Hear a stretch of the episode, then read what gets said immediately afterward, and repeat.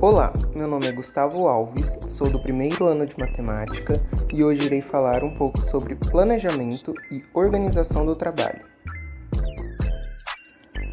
Conceitos de organização e disciplina no trabalho.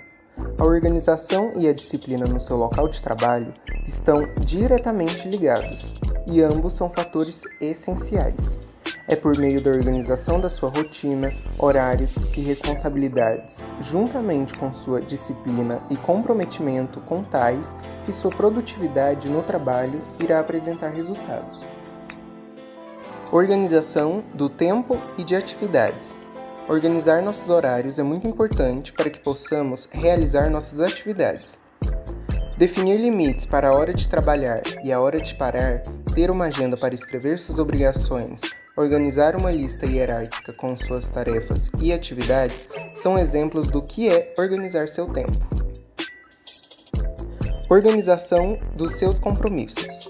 Para esse tópico, o mais importante é ter ciência de todas suas responsabilidades, para que seus compromissos não choquem. Então planeje tudo. Organização no local de trabalho.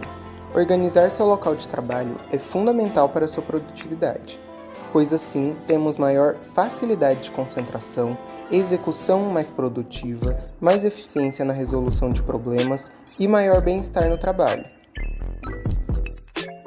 Obrigado por ver até aqui. Tchau!